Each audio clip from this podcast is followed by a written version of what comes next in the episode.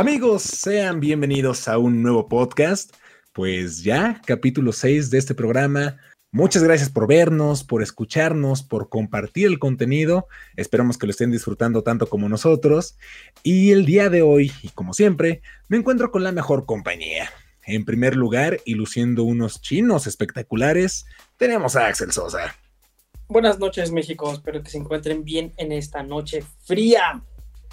Así es, está haciendo mucho, mucho frío, pero espero que todos estén bien tapaditos y con un suéter, como su mamá quisiera. A su lado derecho y haciendo un cosplay de Deeper Pines se encuentra David Saavedra. Hola muchachos, ¿cómo están? Buenas noches. Y si no tienen, y si tienen frío, pueden abrazar este a su pareja o a su perrito, los que no tengan pareja. los dos son calientitos. bueno, mientras su mascota no sea una tortuga, pues yo creo que todo está bien. O un pescado. a mi lado izquierdo, el inventor del pollo a la naranja. Pollo, ¿cómo andas? Muy bien, muy bien. Yo soy de los que no tienen perro y, tienen pez. Ay, pero tienes roomies. y tienes pollos. Exactamente. Ah, sí, cierto. Tengo mis hornos. Tienes una rosticería, exactamente. Entonces, pues ya, no hay ningún problema ahí. bueno, amigos, yo soy Salomón y el día de hoy vamos a platicar de un tema que, pues que siempre ha dado de qué hablar en el mundo del cine y son las adaptaciones de videojuegos.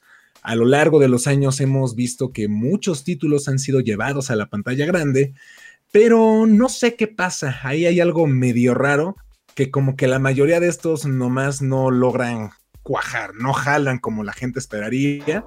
Y el día de hoy estaremos comentando nuestras opiniones al respecto. Eh, yo quisiera preguntarles a ustedes, compañeros míos, ¿por qué creen que han fallado las películas basadas en videojuegos? Venga, David, voy yo. yo creo que una de las principales razones, y es un poquito regresando como a, los temas que hemos hablado de las películas, de Marvel y todo eso, creo que es el respeto que le tengan a la franquicia. O sea, sí, creo que una, buena adaptación, ya sea de un libro o de, un videojuego, es cuando se respeta la esencia de, la obra. Y yo creo que en los videojuegos quieren, o sea, se van más como por, por lo fácil y no realmente por ese amor que, que enganchó a la gente para consumir dicho juego o dicho libro. Yo mm. siento que eh, la razón, perdón, pollo, la razón por la que fallan este tipo de cosas es porque no entienden completamente la esencia bien de los videojuegos, ni mucho menos lo que transmitieron en, en primer lugar. También creo que influye el hecho de que quieran como resumir en hora y media, dos horas, un juego que luego como te llevas como cuatro o cinco días terminando. Sí, pero yo Ah, bueno, ya acepto lo que dijo David y también lo que dijo Axel, pero yo no sé por qué. Yo creo que es como, como una maldición, la verdad. Película de videojuegos que yo he visto, película que tiene muy, muy malas animaciones. No sé, la verdad no, no sé por qué. Eh, digo, yo porque me emociono viendo las animaciones y de repente espero que sean mejor que las del videojuego, por lo mismo un poquito de la producción y todo esto. Y no, no logran convencerme, siento que tienen malas animaciones, o luego, al menos ahorita que lleguemos a una de las preguntas que tenemos por ahí, creo que ni siquiera sacan a los personajes. ahorita les platicaré una que yo considero era mi fan y, es muy mala. Sí, mira, yo concuerdo mucho con lo que dice Axel, de que también pasa con las adaptaciones de libros, ¿no? De repente, que quieren resumir todo en una sola película cuando no lo están pensando como a largo plazo. Yo creo que ahorita ya, o sea, ya cuando, como están los universos cinematográficos y ya como le quieren exprimir todo el jugo a las franquicias, pues ahora sí, ya quieren, ya están planeando como que poco a poco y este personaje y esta historia, que inclusive hasta a veces le exageran, pero sí, yo creo que el principal problema es eso, que resumen mucho la historia por querer contarla y que también se, se, lo dan a gente que, al menos en los noventas, principios de los 2000, era gente que no, pues no sabía realmente la historia del videojuego. O sea, se lo dan a directores de, oh, mira, esto está pegando, hasta una película. Y los escritores también, como que yo siento que les daban como, como no eran tan, o sea, no se les podía explotar tanto y no eran tan eh, famosos y no generaban tanto dinero como ahora, pues en ese entonces era como, pues haz lo que quieras, o sea, aquí tienes como las bases y ármate tú tu película a ver qué, a ver qué sale, ahí están los personajes.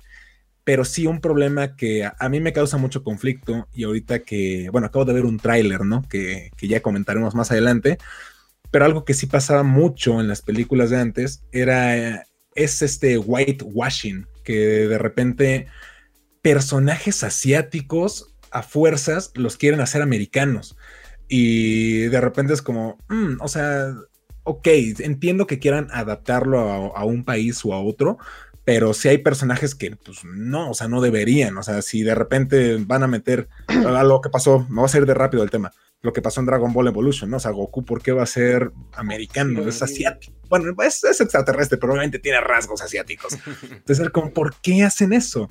Yo creo que esos son los principales problemas que yo les encuentro a las, a las adaptaciones de videojuegos. ¿Y por qué no jalan? Pues es que no sé, pueden ser un chorro de cosas. Eh, yo creo que uno de los no, creo que le tienen miedo. Yo, yo lo eh, tengo como esa, esa sensación de que les tienen miedo. Eh, yo creo, por ejemplo, la película de Sony, o sea, no entiendo qué pasó ahí. Este, ves al personaje y ves a la primera eh, animación de Sony y es lógica. Dices, güey, está feo, está culero. Yo no sé quién fue el vato que lo diseñó y todavía el vato que dijo, güey, está buenísimo, saquémoslo en el trailer. o sea, no sé, yo creo que le tienen miedo o, o, simplemente también es como de, ah, es como una película, ¿no? Para frikis, para wicks, ah, no importa. Pero está raro, ¿no? O sea, porque justo lo que dice Pollo, o sea, al ver el diseño es como sentido común. Lo ves y sí es como de, güey, es un niño con botarga azul, está horrible. Y la gente, o sea, se lo agarró de bajada y fue un movimiento súper interesante que igual marcó como, como parte de este movimiento de los fans, ya lo platicábamos con Snyder Cut, pasó igual con Sonic, que hicieron, rediseñaron el personaje y rediseñaron todas las, las escenas de donde salía este personaje en la película. Y al final quedó un personaje súper padre. O sea, que el diseño está muy fiel al, al videojuego.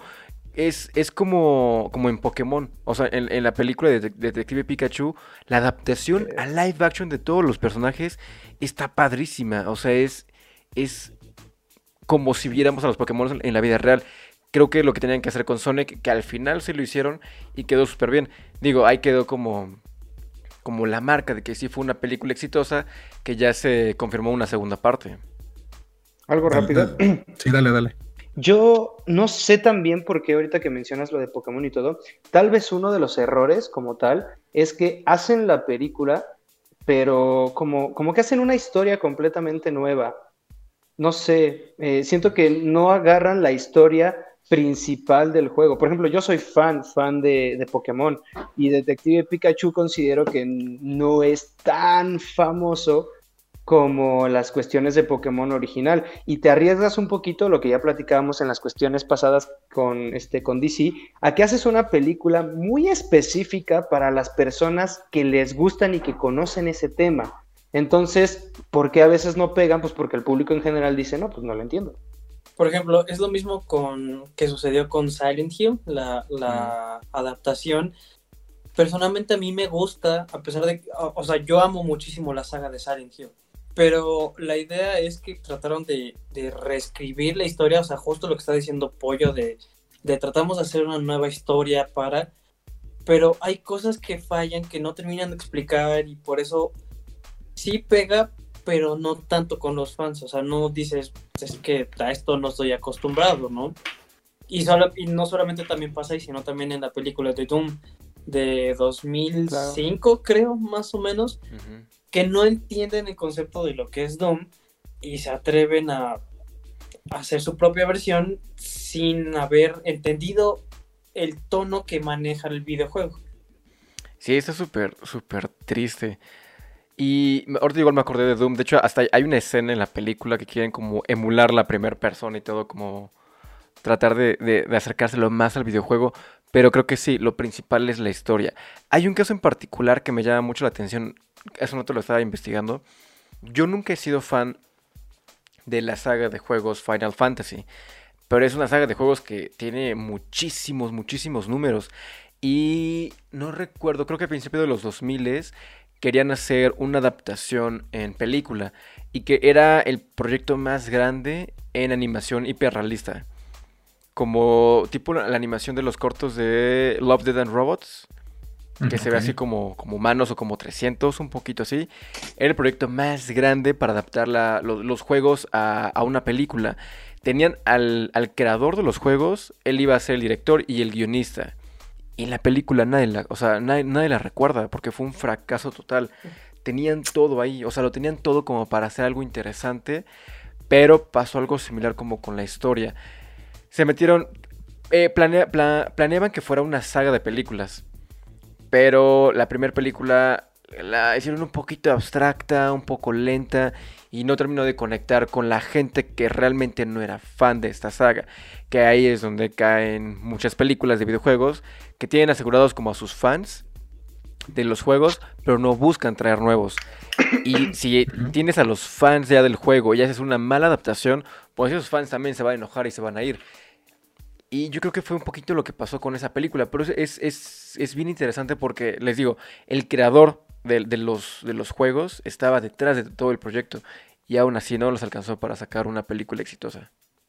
Yo tengo una. O sea, esa película sí salió. Digo, yo no la. O sea, sí, sí ubico la saga de videojuegos, pero nunca supe de la película. Sí, sí salió y es una película animada.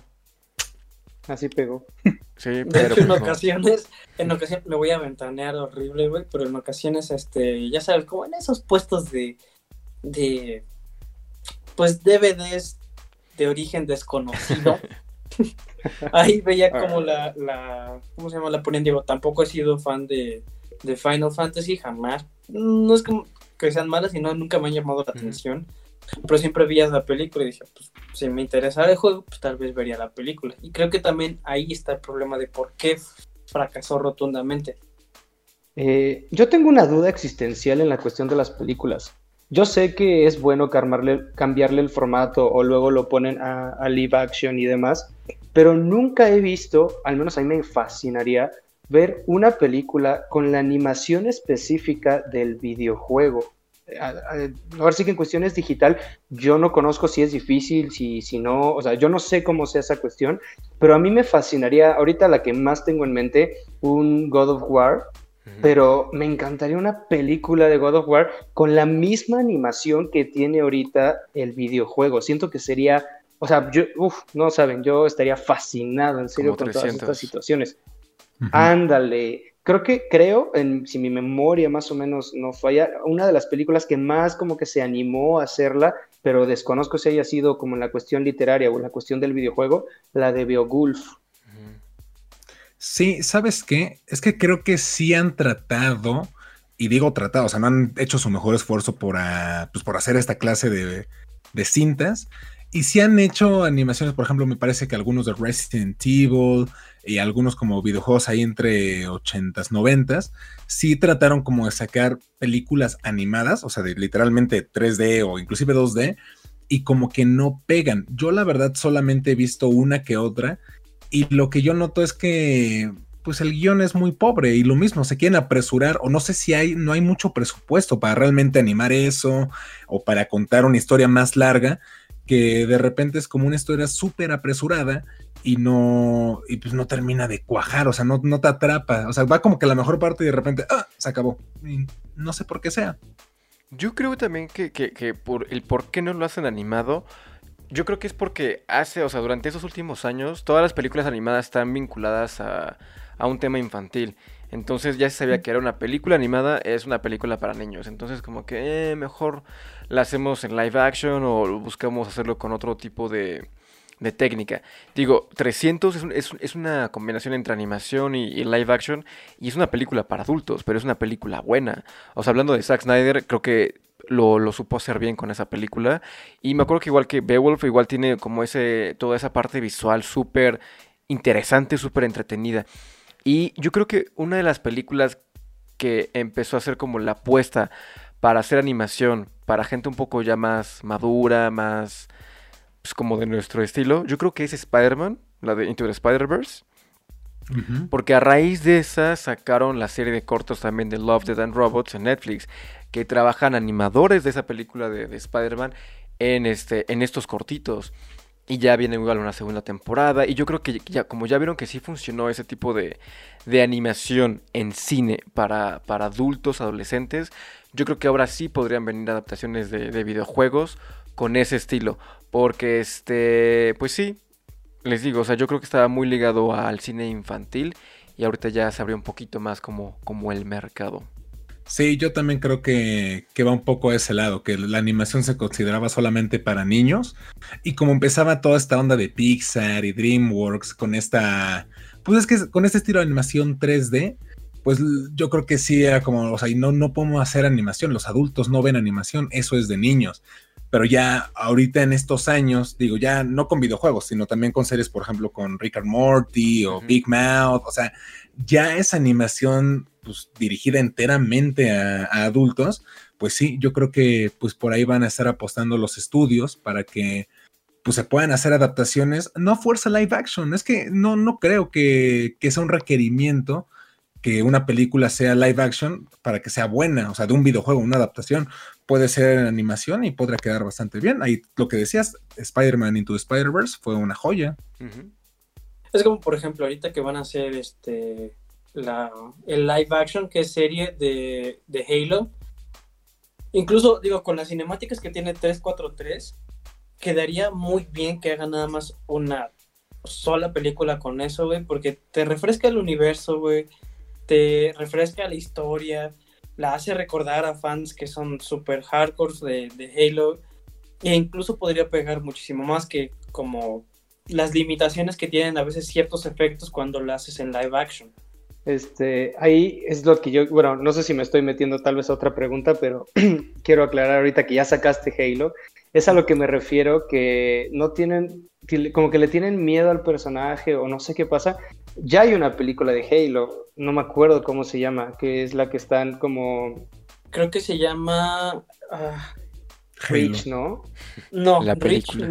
Fall of the Reach, algo así, creo que es. Es esa, justamente. Y yo la vi con la emoción, pues, de fan, ¿no? Como de, a ver, ¿en qué momento sale el Covenant? ¿En qué momento sale el jefe maestro? ¿En qué momento sale todo? Y salen, o sea, la película durará, pon tu hora 20, y sale una hora de nada.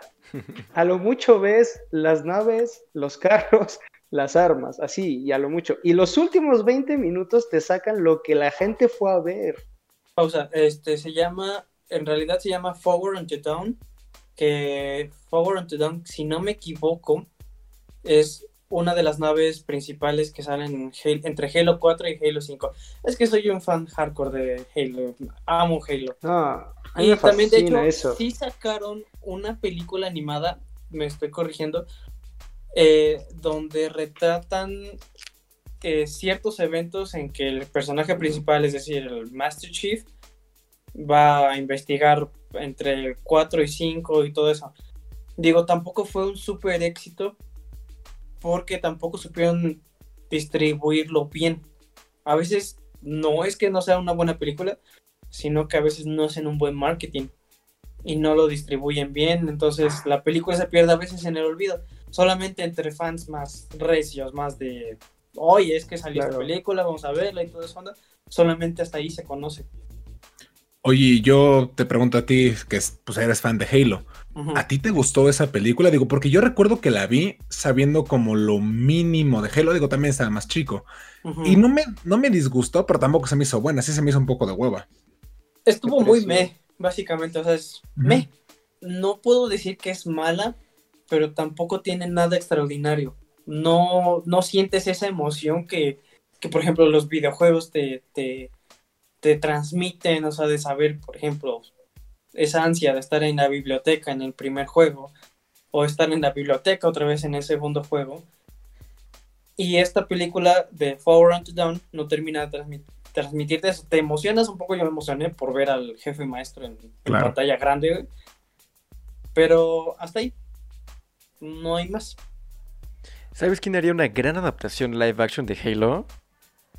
Neil Blockman, el director de Sector 9 y Elysium.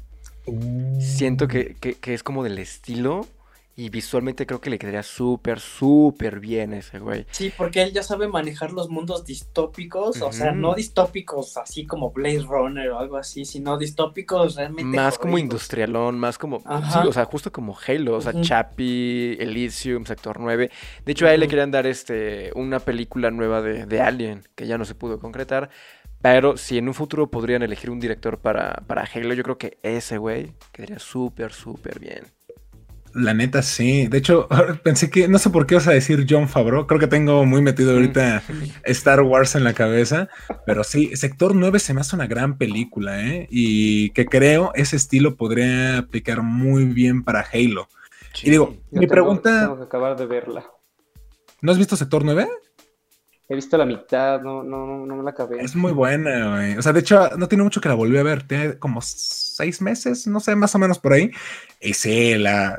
me quedé esperando siempre una secuela, pero no creo que así está. Está perfecta. Sector 10. Sí.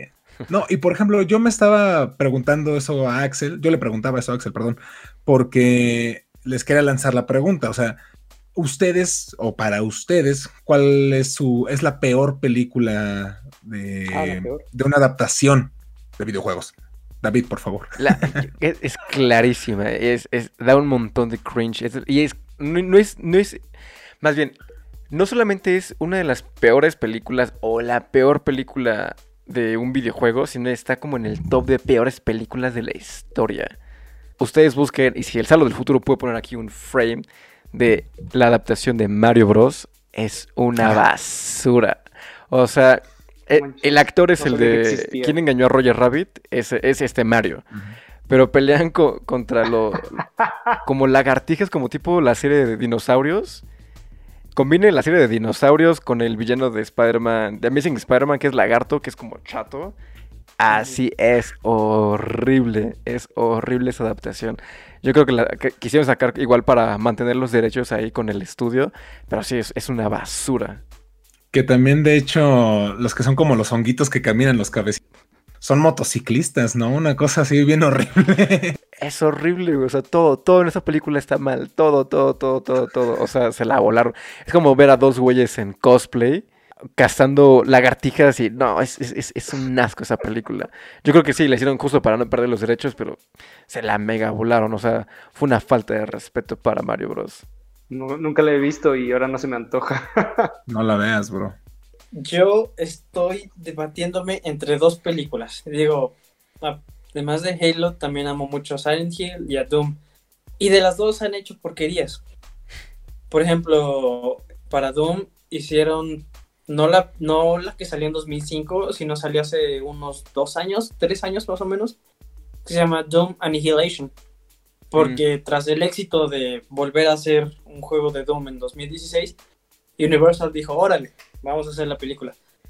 Pero no captaron nada de el conflicto que había o que existía dentro de, esa historia, la parte del juego. Y luego Silent Hill, no, no la primera película, sino la segunda Silent Hill Revelations. Se orinaron completamente en toda la historia de Heather y a mí me enojó muchísimo. O sea, le faltaba un respeto enorme. Básicamente le vomitaron encima y dijeron, queda papá. Este, en mi caso, En mi caso yo tengo dos malas, porque una, la de Halo, la verdad, la de Halo la esperé con tantas ansias y después de ver eso fue una depresión completa para mí. Entonces, esa es una que yo considero mala, pero que no es tan mala, diría, diría David, no es tan mala, es rescatable. La que sí considero muy mala de las que he visto, eh, todo el mundo lo sabe aquí, soy un cobarde para las cuestiones de ver películas y el terror y todo. Soy horrible, no me pongan a ver ni a jugar esas cosas porque me panique por cualquier cosa. una vez me espanté viendo Jurassic World así, horrible. Imagínense nada más para que vean. O sea, soy ¿Pero horrible cuál? Para ¿La 1 o la 2? Porque la 2 da miedo. Este, no, me espanté. Fallen Kingdom es... que haciendo como el paréntesis en la última película de ah, Fallen World, de Fallen. Fallen, Fallen Kingdom. Ándale, The Fallen Kingdom. Me espanté porque no sé si recuerdan que hay una escena, spoiler alert para los que no hayan visto, donde está el villano y, y adelante del villano, o sea, el villano está viendo la pantalla y atrás de él hay un carnotauro que yo pues me mentalicé, ahorita lo van a, matar, ahorita va a... Y sale un tiranosaurio, pero como si estuviera atrás de nosotros, o sea, sale de la pantalla hacia adelante no, mami, yo pegué el brinco, saqué, así, tenía, estaba al lado un compañero mío, le pegué a su refresco, se le regó todo. Horrible, horrible. Yo no funciono para esas películas. Entonces, por eso, esto a qué va, a que yo vi la película de Doom y ni siquiera me asusté, entonces por eso considero que es mala. O sea, yo una persona que se espanta con cualquier cosa, que no se espantara con una película específicamente con esa temática y de Doom, fue como de, eh, pasa. Yo, por ejemplo, eh, yo soy fan de la saga de Resident Evil. De hecho, pues tengo muchas ganas. Ah, ya les contaré más. Pero para mí la peor adaptación de un videojuego, yo sé que hay malas, peores como la de Mario Bros. Pero para mí la peor es Resident Evil. O sea, debo admitir que cuando las vi por primera vez, ahí con mi carnal, saludos Dani, eh, las disfruté. Digo, estaba más chico y era como, ah, ok, chido, ¿no? No había jugado bien los videojuegos. Pero ya cuando jugué los videojuegos y empezó a, creo que salió la cuarta para ese entonces, que ya yo estaba traumado con el juego de, de Leon y las plagas y todo, todo muy cool, que cuando la vi dije, ¿y qué es esta madre? Y ya fue cuando entendí que no tiene nada que ver, o sea, y se pasan los videojuegos por el arco del triunfo, o sea, neta, a mí sí, sí me decepciona un buen la saga de Resident Evil. Digo, yo sé que hay mucha gente que le gusta. Y de hecho, y fue una saga que sacó un buen de varo, que la exprimieron como no tuvieron ni idea. Mila Jovovich no me cae mal, pero sí en esa saga como que nomás no, no me pasa. ¿Y cuántas van? Van como siete, ¿no? Pues ya acabaron, sí. no, no, creo que sí, fueron seis en total, me parece. ¿Seis? El año pasado salió la última, o a principios de este, no recuerdo. Pero, o sea, salió a mm. penitas. A principios del año pasado, creo, ¿no? No, según yo ya tiene como en 2016, 2017 fue la última, la sexta, o sea, de que... A ver, vamos a buscarla. O sea, es que según yo salió, como lo que se había comentado, una película de animación y cosas que querían hacer, pero ya no, ya no era la saga de Mila Jovovich. Según yo ya murió desde 2017, 2016. 2016. Yo sí recuerdo que tiene tiempo. Yo 2016, capítulo final. Y fueron seis, ¿no? Ajá, fueron seis. Sale William Levy. Ah, sí, es cierto. Esa, esa es la de William ya, pues, o sea, la sí, ya. Ahí, por ejemplo, le faltaron el respeto bueno a la saga, porque es que Resident Evil tiene muy buenos juegos. Digo, yo sé que el, el quinto y el sexto son medio basura, la verdad, pero digo, ya ahorita con el séptimo que se reinventaron y lo que se viene con el octavo juego, la neta tienen un buen de cosas por hacer. Digo, ya comentaremos más en la siguiente pregunta, pero sí, para mí es la peor Ahora, ya dijimos la peor. ¿Cuál es la mejor? Yo, yo quiero. Es más difícil esta pregunta. Pollo. Sí, bueno, yo mi top, así, la mejor película de videojuego que me ha gustado, que de hecho creo que voy a decirles que quitemos esto y que me voy a poner mi playera, que no sé por qué no me la puse por idiota. Pensé que se le iba a Assassin's, Assassin's Creed. a mí, lo personal, a mí sí me gustó. Ah, yo sé que no le da eh, y no honra al videojuego, pero fue una película que me gustó. Siento que fue una película también que, pues, supieron también no darle como una patada a toda la historia, más o menos la, la involucraron en otra situación. Y además creo que está súper padre para mí, porque, pues, eso es como un poquito la esencia de Assassin's Creed, ¿no? Como no hay un solo personaje, sino que es como los asesinos a través de la historia. Entonces el hecho de que sacaran otra historia pues la considero súper padre, porque entonces podemos saber más en otras formas este, cómo ha estado. Y en lo personal, eh, yo que tuve la oportunidad de visitar Granada, y hay ciertas escenas donde ahí se, se graban en, en, la, ahí se me fue el nombre, en la Alhambra y todo. O sea, yo me sentí como recordando esas cosas y luego fue como de, ajá, yo estuve en un videojuego, entonces yo me sentía fascinado. Fíjate, a mí, digo, no me encantó la película, te lo tengo que admitir. Digo, sí, no jugué completos los videojuegos, pero sí con algunos primos de repente. Y creo que no está tan mala. O sea, como dice David, ¿no? Es rescatable. Pero, ¿sabes qué me gustaría ver de Assassin's Creed ahorita con este último juego que es el del Valhalla? Valhalla. creo que podrán, si se ponen las pilas, creo que podrán empezar algo muy chido con eso, güey. Que la dirige Iñárritu Valhalla. Oh, sí, sí. Estaría bien cañón esa. Chulada. Sí, yo igual era, era como lo que quería comentar. Que si quería ver una adaptación de videojuego, igual ese, iba a escoger ese, ese videojuego Valhalla con Assassin's Creed.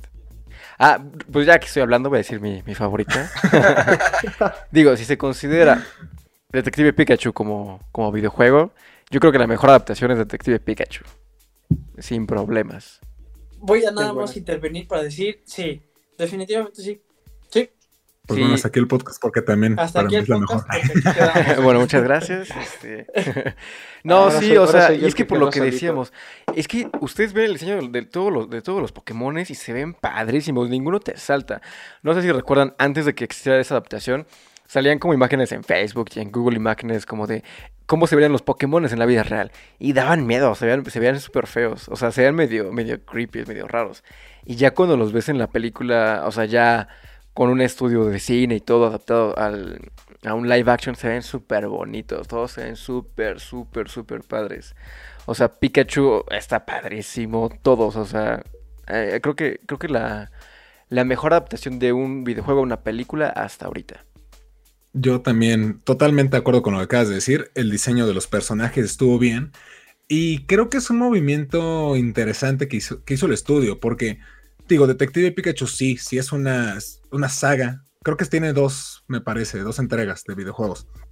O sea, sí es una saga de Pokémon, por así decirlo, pero no es la principal. Y fue un movimiento interesante de hacerlo con eso y meterle como a Ryan Reynolds y el humor porque digo, no es como lo principal de Pokémon, pero yo creo que es lo que lo que estábamos diciendo, pero ahora bien hecho. O sea, se tomaron la libertad de tomar una franquicia que quizás no es tan famosa como lo es Detective Pikachu, pues para experimentar y hacer cosas buenas y tomar lo mejor, tanto del videojuego original de Pokémon como el de, de Detective Pikachu. Digo, creo que se confirmó que va a haber una secuela, no sé cómo la vayan a hacer, pero sí, para mí también Detective Pikachu es la mejor me gustaría decir que Sonic también es buena, eh, porque lo puedo decir, es buena a secas, así, no, no digo que es una obra maestra, tampoco creo que es una basura, creo que pueden mejorar muchas cosas de guion en la segunda parte, pero sí, para mí Detective Pikachu y Sonic, que son recientes, digo, de hecho aquí tengo aquí al buen Sonic, todavía no ha cambiado el póster.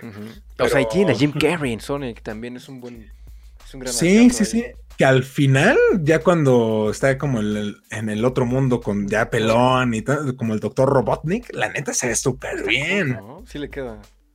Sí me gustó. Y ahí, ahí rescató la película el diseño. Porque si hubiera sido el diseño anterior de El niño Yumanji peludo, hubiera sido horrible. niño Yumanji. Sí, yo digo, definitivamente, o sea, vuelvo a, a remarcarlo, Detective Pikachu es muy buena e incluso había visto al artista, creo que era un chico que hacía arte en, en Twitter, creo, que compartió su idea acerca de, por ejemplo, poner a uno de los Pokémones legendarios en, en, la película, pero pues por cuestión de tiempo y la historia, pues ya no se pudo poner. Pero era un Rayquaza en un museo y dentro de su arte, obviamente no es el final, se veía muy realista y muy bien hecho. Entonces, ojalá si es que llegan a hacer segunda parte, que espero que sí, pongan Rayquaza. Y para decir una mención especial, perdón, Salo. No, dale, dale. Yo sé que a lo mejor mucha gente va a estar de acuerdo conmigo, pero la primera película de Silent Hill sí me gusta. Yo sé que se, no se pasan por el arco del triunfo la historia original de, de Heather, pero la primera conserva todo ese tono que viene manejando la primera película, todo un, misterio, la niebla de monstruos que no sabes ni qué pedo, a lo mejor no poner al cabeza de pirámide, pero pues es que el cabeza de pirámide es uno de los villanos más icónicos dentro de Silent Hill gracias a Silent Hill 2. Pero no es tan mala como me le hicieron ver o señalar antes de que viera la película. O sea, conserva ese tono del juego y es salvable realmente. La segunda no. te odie por hacerla, quien sea que sea el director, no me acuerdo cómo se llama. Este, no sé si me estoy adelantando una película, digo, una pregunta, yo no recuerdo la verdad, pero bueno, digamos que este Detective Pikachu y en mi caso Assassin's Creed son las mejores hasta ahorita, pero creo que se vienen dos películas muy buenas de videojuegos y al menos a mí Uf, o sea, sí las espero con ansias. Hasta el reparto me gusta. No sé si está la pregunta por ahí, si no me quedo callado y si sí, saludarme. Banderola para decirla. Pues justamente la de, ¿cómo se llama? Uncharted. Uncharted. Fue la Es, exactamente. Al menos lo que han sacado, uf, yo creo que, que va a ser algo demasiado, demasiado bueno. Y creo que fue Salo quien nos compartió apenas de que va a salir Pedro Pascal en The Last of Us. Entonces, o sea, esas dos películas, uff, o sea, yo creo que lo que se viene, o sea, le van a decir quítate que ahí te voy, así, va. Yo desde que descubrí The Last of Us, yo sí me quedé como de wow, o sea, con el juego, con la historia, con los personajes, la música de Gustavo Santaolalla es preciosa, o sea, es, es un... De hecho ya está considerado como un juego de... Como de culto. O sea, ya, ya está, es como de los top de los juegos. Y este, y sí, o sea, cuando, cuando descubrí el juego dije, ojalá en algún futuro lleguen a hacer una adaptación, porque está, está muy padre. O sea, las cinemáticas y todo del juego es un gran porcentaje también. Entonces, yo sí como que andaba ahí buscando, a ver cuándo sacan una adaptación. Y habían rumores desde siempre. Y ahora que ya sacaron como, como quiénes van a ser. Va a ser una serie de HBO. Está a cargo de los creadores. Más bien, el showrunner es este el mismo de Chernobyl.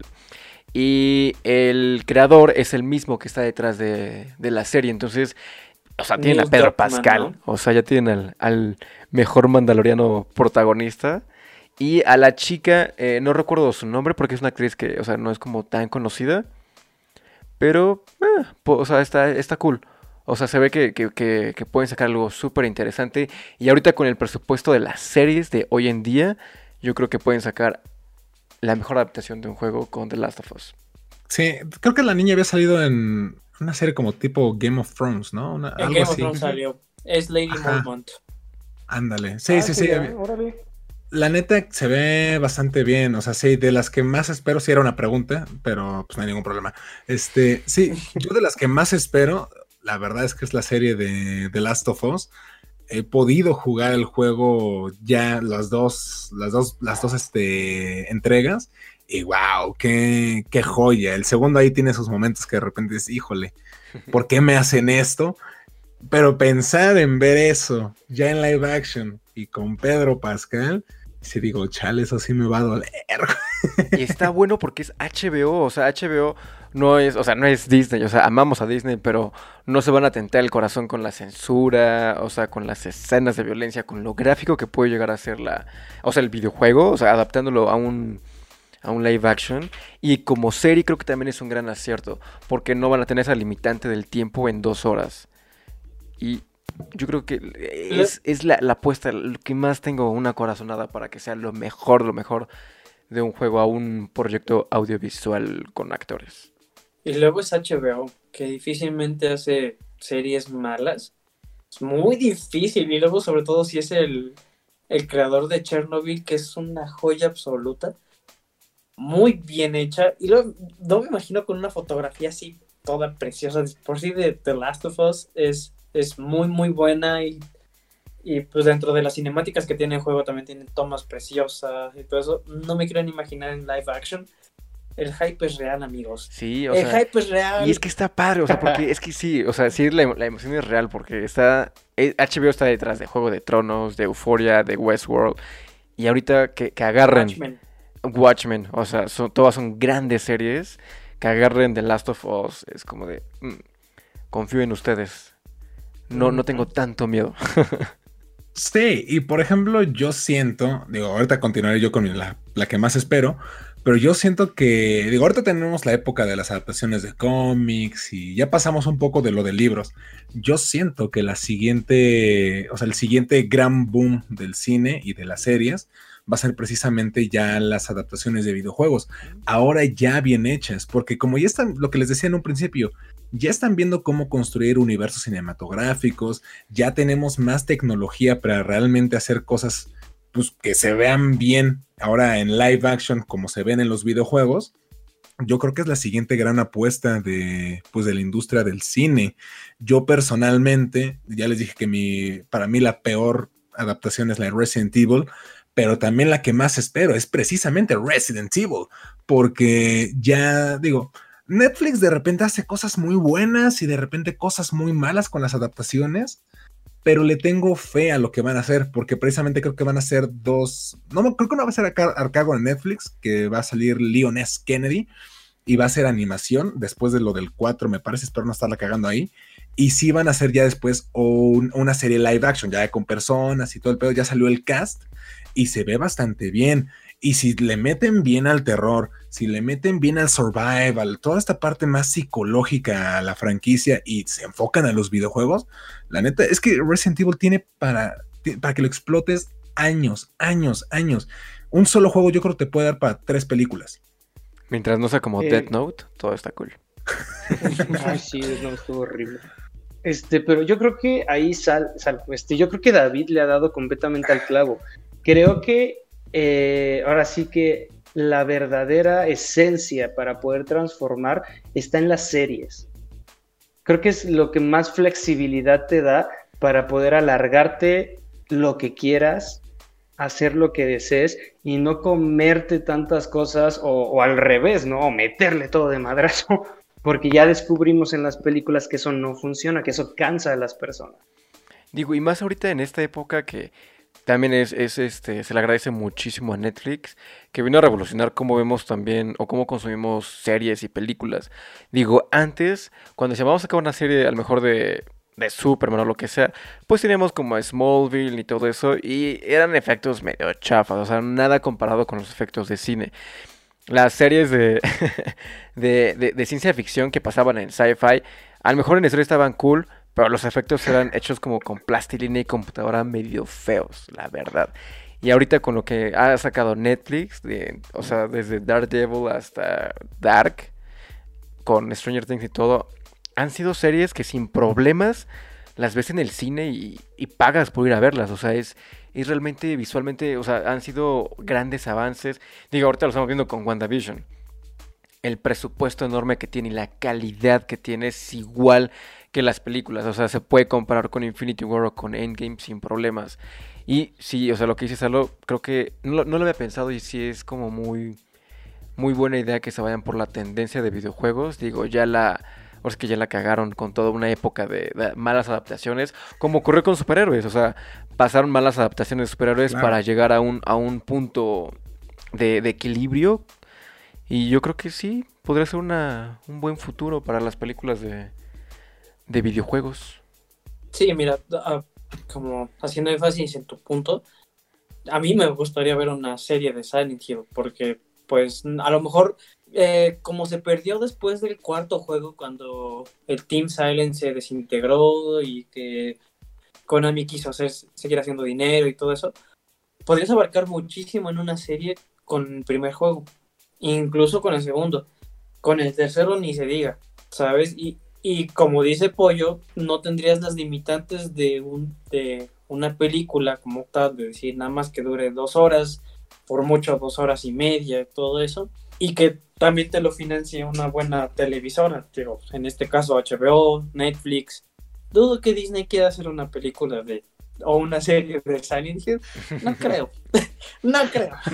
no creo. no creo, Pero no sería mala idea. Claro que Konami nada más se anda chupando el dedo con puras maquinitas de tragamonedas. Te odio, Konami. Y ya que saque una adaptación de Dragon Ball bien hecha, por el amor de Dios. sí, la verdad, mira, yo esperé cuando era morro, ¿no? Con muchas ansias Dragon Ball Evolution, porque dije, sí, Goku en persona, ¿no? Es lo que quería ver. Y me acuerdo que la fue a ver al cine, fue como, no. Creo que fue la primera vez que sentí decepción cuando fui al cine. o sea, de que neta me dolió. sí, es que no, tenía nada que ver. Goku nunca fue a la escuela, Goku nunca se puso a ligar, güey. Ahí sí, para que veas, eh, le faltaron totalmente el respeto al, al material original. Pero sí, totalmente de acuerdo con lo que ustedes están diciendo de, de, que en formato de serie podrá funcionar. Pues porque la serie puede sacar una temporada al año, puedes estarle eh, puedes tener como más, más tiempo a tus protagonistas sin que envejezcan o que envejezcan lo, correcto, ¿no? Con, respecto al tiempo que pasa. Y sí, el, futuro en, del cine y la industria también va a estar muy ligado a las series, como decía David con WandaVision, porque dándole un buen presupuesto, aunque sea una plataforma de streaming, pues no manches, ya vimos lo que pueden hacer. Mandalorian es una cosa impresionante cómo están creando los escenarios a base de pantallas. O sea, ya, ya es mínimo lo que tienen de props. Ya todo está creado digitalmente. Bueno, en general ya está todo creado digitalmente, pero ahora todo el entorno, todos los sets los están haciendo. No sé si han visto el making of de, de Mandalorian, pero véanlo. Es una monstruosidad. Lo acabo de ver ayer. Wow, wow, wow, wow. No, me voló la cabeza, me voló la cabeza. Sí, igual, cerrando el paréntesis de Salo, sí, de lo último que me ha volado la cabeza en efectos, porque nos quejamos mucho de los efectos, de todo. Y sí, lo último que me voló la cabeza fue de Mandalorian. O sea, sí, realmente lo... No, o yo pensé que habían ido a grabar a, locaciones cuando la vi por primera vez, a locaciones reales como las películas pasadas con efectos prácticos. Y cuando ves cómo lo hicieron es como de, wow, y es una serie. O sea, está, sí está, está brutal como lo hicieron. Además, este, yo creo que, no sé, tengo esa sospecha, todavía no, van a faltar unos cuantos años, pero va a haber un parteaguas. Creo que se empezó a hablar con la película de, Beowulf esta situación, en donde me atrevo a decir que van a empezar en algunas cosas, no creo que mueran, pero los actores ya no van a empezar a, ser tan importantes en algunas situaciones, porque por ejemplo, a mí me llega a la idea la película de Géminis con Will Smith y justamente de Mandalorian, mm. que son dos, dos escenas en las que pudimos ver a personas o actores rejuvenecidos sin que parecieran completamente eh, ediciones, marionetas, o, o sea, fue completamente una animación de rejuvenecerlos y de crear una persona Tal vez una fue a base, o bueno, las dos son a base de la cara de la persona, pero yo creo que sí va a llegar el momento en el que van a poder diseñar de cero a una persona, o en este caso, por ejemplo, a un personaje, hablando de los videojuegos, y recrearlo completamente sin la necesidad de un actor.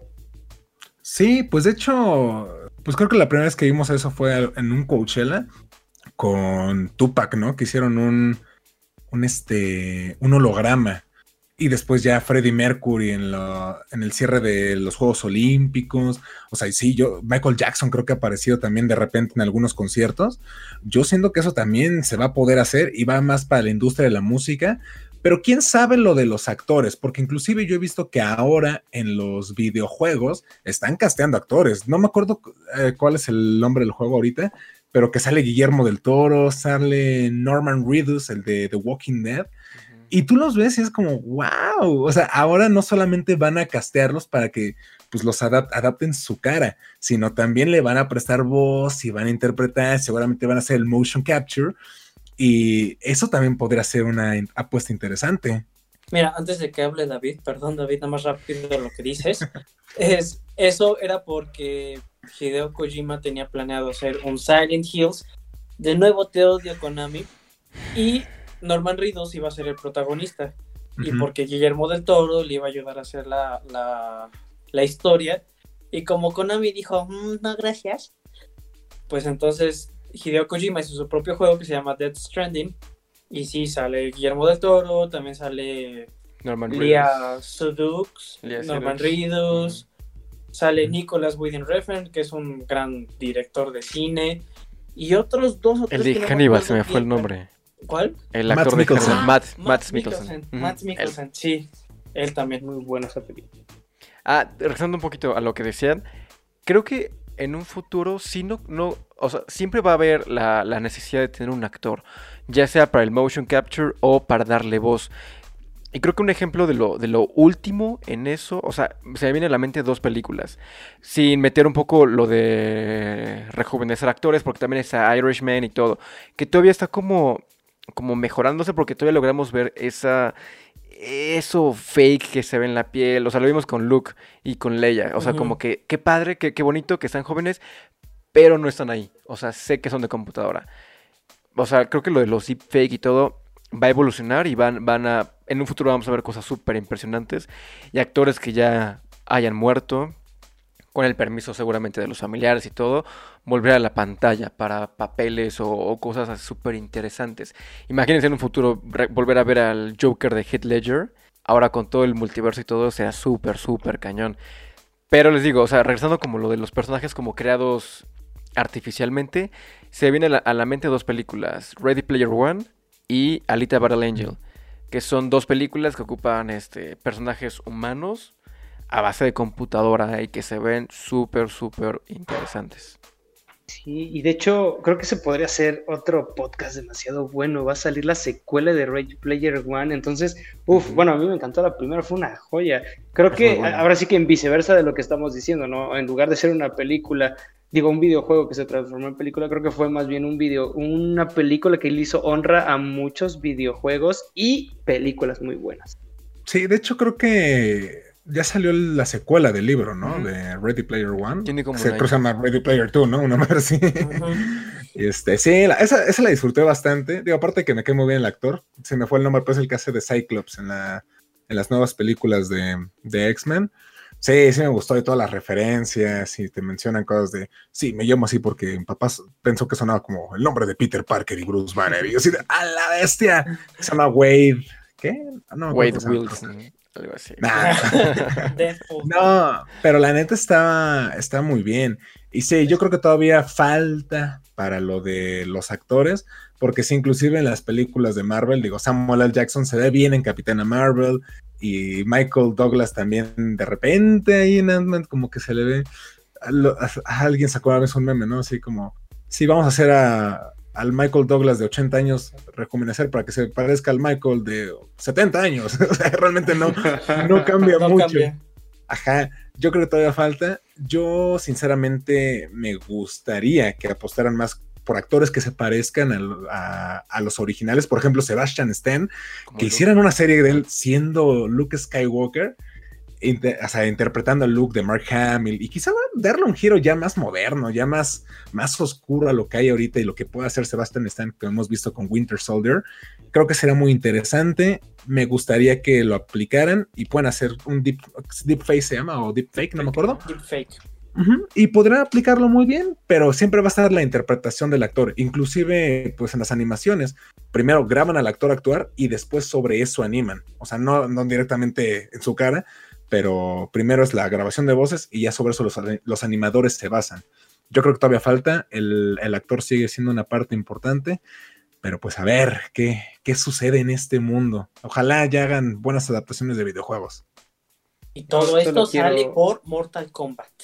Y esto sale por Mortal Kombat. Antes, de tocar otro tema, así como, así como Axel está enojado con, con Konami, yo quiero lanzar a Nintendo hagan una buena película o una película del equipo Rocket. Estaría bien, unos orígenes. Estaría cool. Sí, pero ¿qué opinaron del tráiler de Mortal Kombat? ¿Quién se la quiere aventar primero?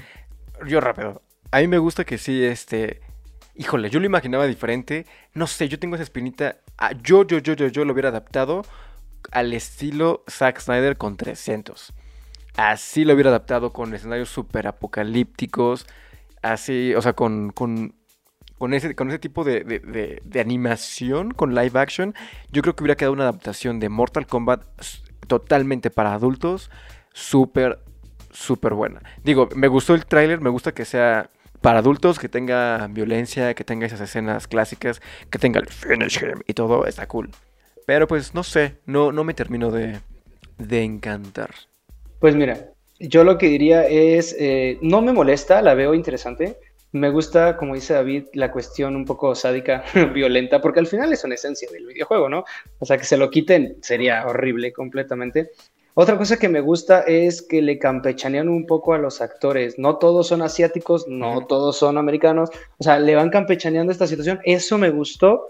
Los efectos, retomo la situación. No sé si la maldición de los efectos retome algunos efectos los vi bien, algunos los vi muy raro, eh, pero bueno, yo quiero pensar que como en Sony va a ser como la prueba y vamos a ver qué tal pega y le van a ir como matizando estas cositas, ¿no?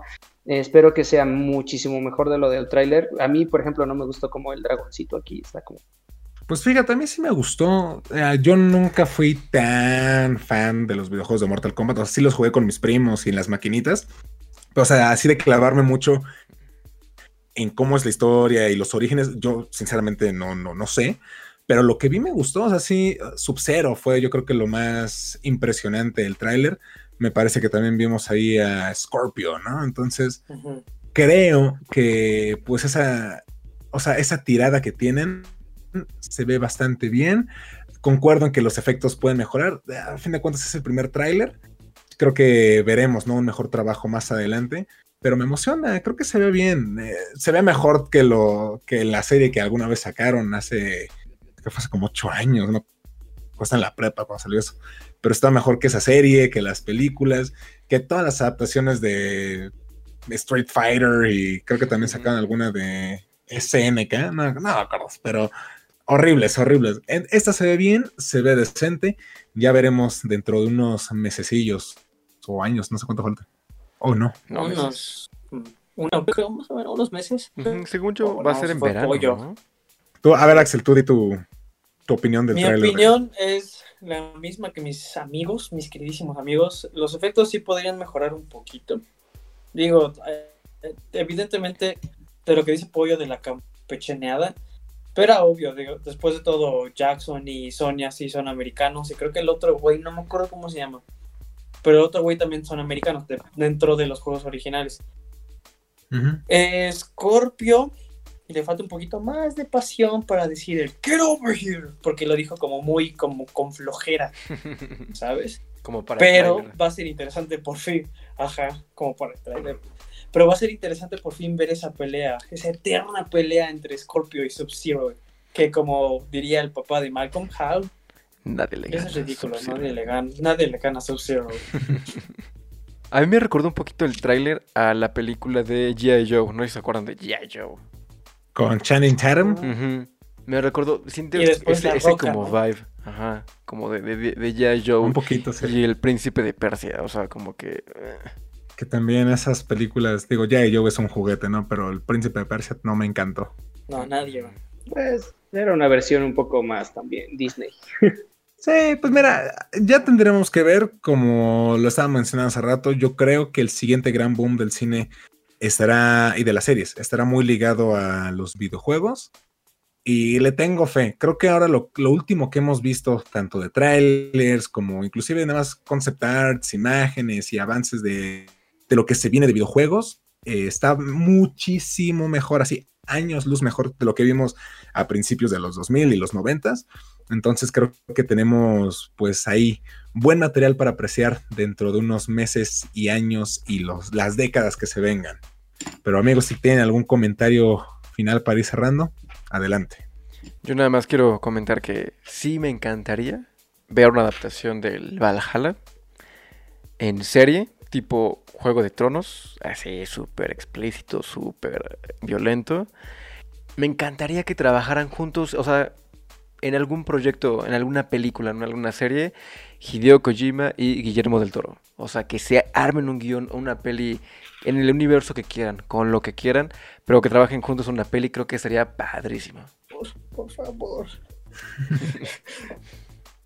pollito, pollito. Para, para mí, así como dice lo que él desea, para mí desearía eh, la de God of War me fascinaría también, digo, ahorita también están en esa onda vikinga, tal vez para no trillarle, pero no sé, siento que es una película muy buena y me gusta ver a Kratos eh, como más, menos dios y más humano, esa, esa, trama que intenta ser menos lo que era y al final no puede. Uh, eso está como padre, no sé, me gusta.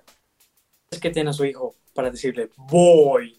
Bueno, Imagínenselo en voz más masculina, ¿no? Muy. así. Ah, pate. Nada más así un paréntesis. Odio, odio, odio Fortnite. Esa madre de ver a Kratos bailando. Con permiso, pero voy a decirte que estás equivocado. No, a mí me gusta Fortnite, Y digo, no tiene nada de malo ver a Kratos bailando. Digo, así hace que más gente quiera empezar a jugar Call of War. No tiene nada de malo ser un niño rata, güey. Exactamente. Lo somos, güey. Mira, y mira. Ah, no, no niego ser niño rata, pero no. mi comentario final es respecto a que estoy esperando mucho de la serie de Halo porque desde que se anunció que Steven Spielberg le iba a hacer y que ya no, y que sí, y que no, ya ahorita ya está hiper confirmadísima, ya tienen a los actores, ya tienen a, a, la gente que va a hacer el doblaje y todo eso, bueno, a los actores de voz, que estará a cargo de Showtime. Yo nada más espero que sea una muy buena serie, porque tal vez yo no voy a decir púdrete Showtime, como le digo a Konami, púdrete Konami, pero sí sería una decepción si no es una buena serie que respeta la historia de Halo. Sí, pues yo también me voy con lo que ya les comenté. Yo espero que lo que viene de Resident Evil pues sea digno de la franquicia. Creo que tienen pues mucha carnita de dónde sacarle y le tengo fe. Espero que Netflix, tío Netflix, por favor, además de patrocinarnos, no nos decepciones. y pues sí, a ver, a ver qué se viene, amigos. Eh, pues bueno, ese fue el programa del día de hoy. Espero que les haya gustado tanto como a nosotros. Antes de irnos, y como siempre, les tenemos la recomendación de la semana, la cual en esta ocasión corre a cargo de el buen Deeper Pines. Por favor, dila. Hola, muchachos. Pues ya que hablamos de, videojuegos y, y hay muchas adaptaciones y todo, hay un juego que salió hace un año que es un gran juego, se llama Jedi Fallen Order. Es un juego de Star Wars, creo que es el último gran juego de Star Wars que ha sacado. El juego se desarrolla después de la Orden 66, después de que maten a todos los Jedi, ocurren 5 años y hay un Jedi que se esconde porque pues lo van a matar si lo encuentran. Y su tarea es reclutar y buscar a los niños con sensibilidad a la fuerza para comenzar una nueva orden Jedi. Es un juego que si les gusta Star Wars les va a encantar porque pueden hacer sus armas, pueden elegir el color del sable que quieren, pueden, o sea, escalar montañas, subirse a naves, pelear con armas del imperio, salen seeds, o sea, es un juego bastante completo. Recuerda un poco a Dark Souls por el el tipo de jugabilidad, porque peleas con monstruos gigantes y cosas así. Pero yo creo que les va a gustar mucho. Si pueden jugarlo, es una gran recomendación. O sea, lo tienen en la recomendación de David. Yo he podido jugar de repente algunas cosillas ahí de, del videojuego, pero nunca completo. Así que lo que he jugado me ha gustado. Entonces, si lo pueden comprar o descargar legalmente, háganlo. Amigos, por favor, despídanse. Axel, ¿cómo te encontramos y en dónde? En Instagram me encuentran como Axel Sosa 22, en Twitter como Axel Sosa 018. Gracias México, buenas noches. David, por favor, tus redes. Yo soy como David Sal con doble A en Instagram y David-Sal en Twitter. Y también tengo una productora que se llama 1995 en Instagram. Chequenla porque vienen cosas bien cool. Se vienen cosas bien macizas. Síganlo, síganlo. Por favor, Pollo, danos tus redes, amigo. Pues yo estoy en Instagram como juan.limón, en Twitter como El Diario de la Vida y esperemos tener patrocinadores a pesar de haber ofendido a tantas grandes empresas. sin miedo, sin miedo. Sin miedo al éxito, sin miedo al éxito. Mira, tenemos que comentar las cosas como son. Eh, a mí me pueden encontrar en, todas en todas las redes sociales como Salo DRS. DRS son mis apellidos. Así que búsquenme y las redes del canal pues son Geekord en YouTube, Facebook e Instagram. Por favor, síguenos, nos hacen falta seguidores en todos esos lados. Eh, pues eso ha sido todo por el episodio de hoy, amigos. Muchísimas gracias por ver, por escucharnos. No se olviden de dar like, compartir y comentar. Y nos estamos viendo en la próxima. Bye bye. Patrocínenos chetos.